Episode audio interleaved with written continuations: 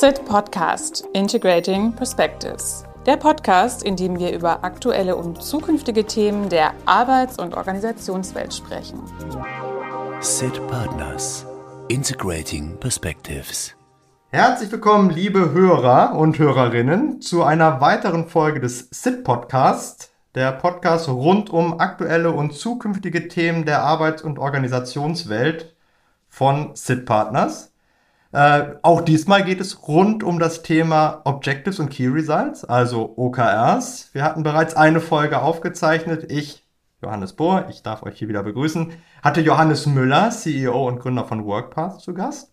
Da hatten wir darüber gesprochen, was sind überhaupt OKRs, wo kommen OKRs her, warum sind OKRs aktuell eine so beliebte Management-Tool-Methode und wie können OKRs erfolgreich eingeführt werden.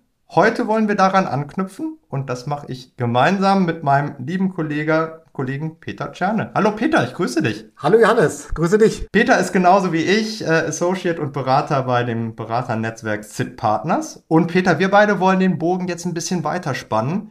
Wir sprechen über das Zusammenspiel von Objectives and Key Results und Strategie. Aber erzähl ganz kurz etwas zu dir und deiner Person. Wer bist du? Was treibt dich um? Was ist dein Background und äh, was ist dein Berührungspunkt zu OKRs? Ja, in aller Kürze, mein Name ist Peter Czerne. Ich bin jetzt seit mehr als 20 Jahren bei Set Partners und habe eine große Leidenschaft für Visions- und Strategiearbeit. Und in dem Kontext habe ich auch vor einigen Jahren OKRs kennengelernt und ähm, lieben gelernt, weil ich finde, sie sind ein super Tool, um Strategie auf die Straße zu bringen. Ansonsten ähm, arbeite ich für verschiedenste Branchen, für die katholische Kirche, für Startups, für Mittelständler, Konzerne.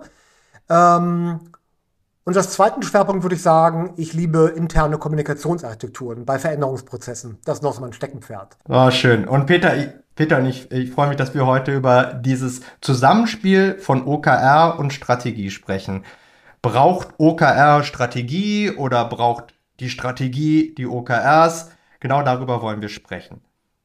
Starten wir mit dem Thema Objectives and Key Results, das, was wir in dem ersten Podcast schon ausführlich besprochen hatten. Wir hatten, äh, oder ich hatte da mit Johannes Müller darüber gesprochen, hey, OKR, so sagt John Durr in seinem Buch Measure What Matters, ist eine Managementmethode, die dazu beiträgt, dass das Unternehmen seine Anstrengungen auf die gleichen wichtigen Themen in der gesamten Organisation konzentriert. Oder anders, das begegnet einem auch häufig als Definition, Mensch, OKRs, die verbinden die langfristige Strategie mit der operativen Ebene der Strategieumsetzung.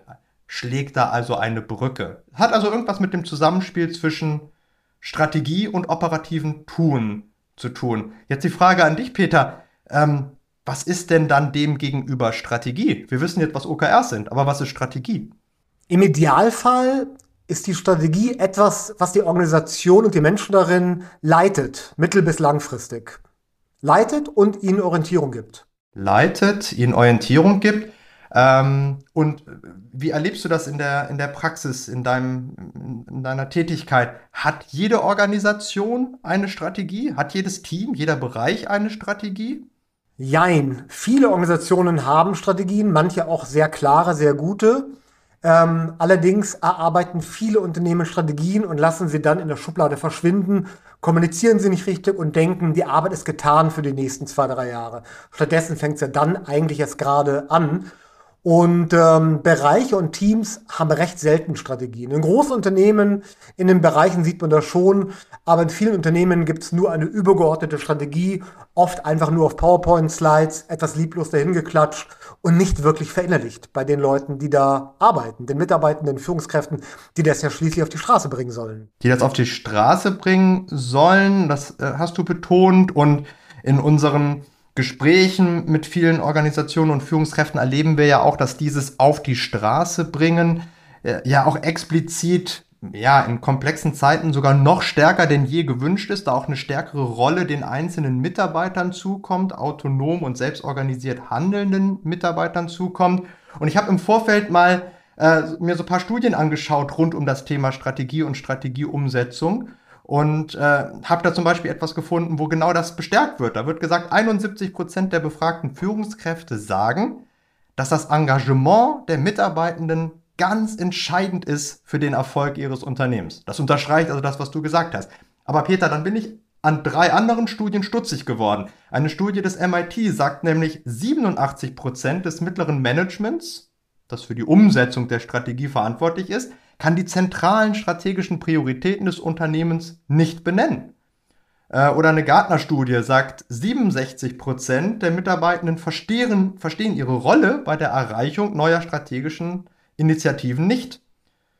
Das ist dann erschreckend. Und die letzte Studie, die ich zitieren möchte, ebenfalls diese, diese Gartner-Studie, ebenfalls 67 Prozent der Aufgaben in Teams sind nicht ausreichend auf die Strategien der Geschäftsbereiche und des Unternehmens abgestimmt. Das ist ein bisschen erschreckend, Peter. Und dann wird das, glaube ich, schwierig mit dem auf die Straße bringen, oder? Richtig. Und genau da kommen OKRs ins Spiel, weil sie helfen ja dabei oder sie zwingen die Organisation, die Strategie transparent zu machen, zu kommunizieren und wenn sie nicht messerscharf formuliert ist, genau das zu tun. Erstmal in einen klaren Strategieprozess reinzugehen, um zu überlegen, was sind denn die zentralen Entwicklungen auf dem Markt für unsere Produkte, für unsere Kunden, bei unseren Kunden. Was müssen wir eigentlich tun, damit wir weiterhin erfolgreich sind und vielleicht sogar Spitzenreiter werden? Das heißt, OKRs verlangen geradezu eine Strategie, die dann eben auch im gesamten Unternehmen verankert und bekannt ist. Okay, äh, also zurück zu der, der Einstiegsfrage, die wir uns gestellt hatten. Brauchen OKRs die Strategie oder braucht die Strategie die OKRs? Können wir auf jeden Fall schon mal einen Haken dran machen. OKRs und auch das operative Tun in einer Organisation braucht erstmal eine Strategie. Ähm, wie bekomme ich die, falls ich die noch nicht habe oder ich mit dem aktuellen Stand der Strategie nicht zufrieden bin? Wie, wie, wie gehst du da mit Kunden vor? Genau, also wir haben beobachtet, ähm, wenn wir mit dem Thema OKRs reinkommen, dass in der Vorbereitung, in der Konzeptionsphase klar wird, es gibt eigentlich keine wirklich gute Strategie, keine ausgearbeitete Strategie oder sie ist etwas alt und muss aktualisiert werden. Und da gehen wir so rein, dass wir erstmal den Blick weiten, dass wir überlegen, welche Anspruchsgruppen gibt es, wer könnte uns auch helfen beim Blick auf Trends, auf den Markt, auf wichtige Entwicklungen. Ähm, und da werden viele Gespräche geführt, von uns, aber auch von Führungskräften, vom Vorständen selber, um zu schauen, was sind denn so die zentralen Entwicklungen und Trends, die wir ähm, im Blick behalten müssen. Und daraus entwickelt man dann in mehreren iterativen Workshops und Terminen alle erste strategische Szenarien und überlegt dann gemeinsam als Führungsteam, in welche Richtung wollen wir uns entwickeln, was sind zentrale Annahmen, was sind Felder, die wir beackern müssen. Und ja, erstellt im Grunde genommen einen ersten Prototyp, den man dann auch verprobt mit wichtigen Anspruchsgruppen und kommt so langsam aber sicher in iterativen Schritten zu einer Verdichtung, der wichtigsten strategischen Stoßrichtungen und äh, Ziele. Und das ist etwas, was im Idealfall für die nächsten ein, zwei Jahre eine gute Orientierung gibt. Gleichwohl ist das erst der Startpunkt und kann sich natürlich auch wieder ändern, wenn zum Beispiel solche Dinge passieren wie Covid oder der Ukraine-Krieg. Mhm. Und wie viel Zeit nimmt so ein Prozess in Anspruch? Also von bis, wie viel, womit muss ich da rechnen? Ist wirklich unterschiedlich, je nachdem, wie weit Unternehmen sind, aber oftmals schon zwischen drei und neun Monaten. Ja. Okay. Aber wir haben schon mal den ersten Teil der Frage geklärt. Äh, wir brauchen offensichtlich diese Strategie. Ohne Strategie wird es schwer, OKRs in Anführungsstrichen darunter zu hängen, weil mir ja dieser Anknüpfungspunkt fehlt. Du hast davon gesprochen, wir bringen Dinge auf die Straße, aber bei jeder Straße muss ich ja schon wissen, wo will ich eigentlich hin, wo führt diese Straße hin. Äh, ich brauche diesen Nordstern, diese Ausrichtung, diese Strategie. Okay, jetzt die andere Überlegung brauche ich denn umgekehrt die OKRs für die Strategie? Ja, auf jeden Fall. Also erstmal, wie gesagt, es ist gut, die Strategie zu haben, weil das gibt die Orientierung, ist der Leitstern, der Nordstern für die Formulierung der OKRs. Und umgekehrt ähm, ist genau das das Tool, um die Strategie greifbarer zu machen, zu konkretisieren und für die Mitarbeitenden Führungskräfte erlebbar zu machen, was sie dazu beitragen können. Also man bricht ja im Grunde genommen diese größeren strategischen Ziele runter für einen Bereich oder für ein Team auf drei oder vier Monatsebene. Und das ist einfach, ja, richtig geil, weil jeder weiß, dass er mitwirkt dabei, diese Strategie zu erfüllen.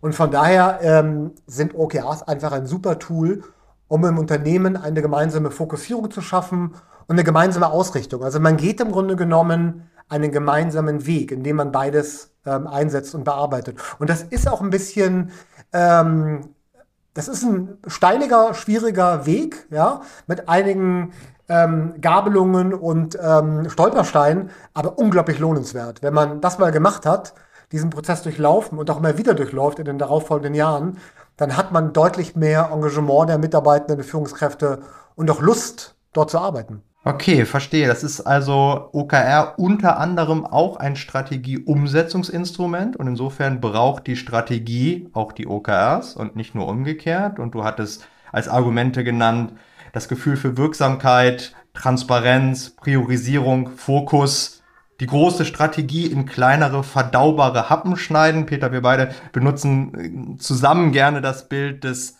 die Strategie ist so etwas wie der große Elefant im Raum und das ist präsent, das ist wichtig, aber manchmal auch etwas erschlagend und angelehnt an dieses englische Sprichwort How to eat an elephant. Ja, wie kann ich denn so eine große Strategie überhaupt verdaubar machen? Ja, vielleicht Slice by Slice, Happen für Happen, äh, OKR-Zyklus für OKR-Zyklus. Ähm, jetzt hast du gesagt, eine Strategieentwicklung ist aber auch etwas Iteratives, also etwas, was kontinuierlich sich weitersetzt, nicht etwas, was abgeschlossen ist. Insofern bei dieser Weiterentwicklung von Strategie kann da OKR auch noch mal eine Rolle spielen oder ist die Stärke von OKR vor allem die Umsetzung der Strategie zu ermöglichen? Die Umsetzung, aber auch das Raufspülen von wichtigen, relevanten Themen zur Unternehmensführung. Das heißt, die Teams und Bereiche erarbeiten ihr eigene OKRs und man sagt ja normalerweise 60% Bottom-up, 14% Top-down.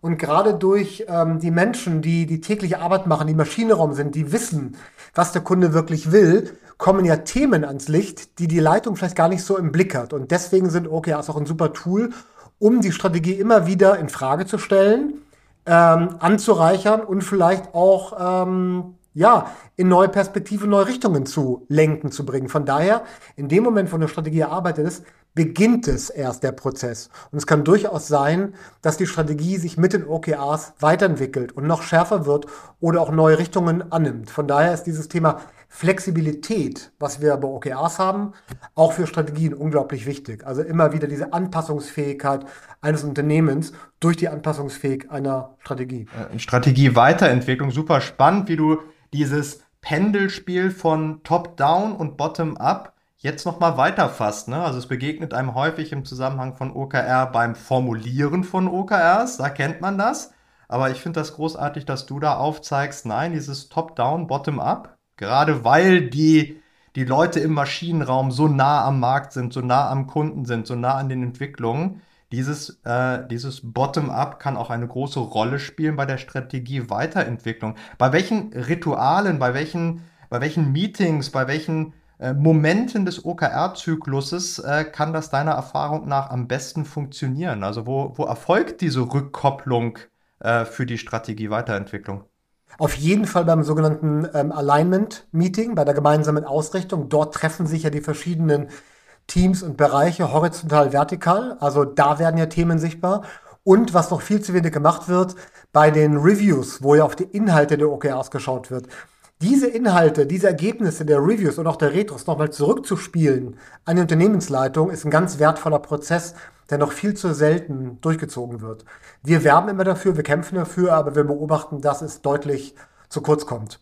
Also was hör, was kann man eigentlich hören aus dem Maschinenraum? Was sind wichtige Themen äh, bezogen auf Inhalte, aber auch auf Zusammenarbeit und Prozesse, Struktur, die wir nutzen können, um unser Unternehmen weiterzuentwickeln und besser zu machen?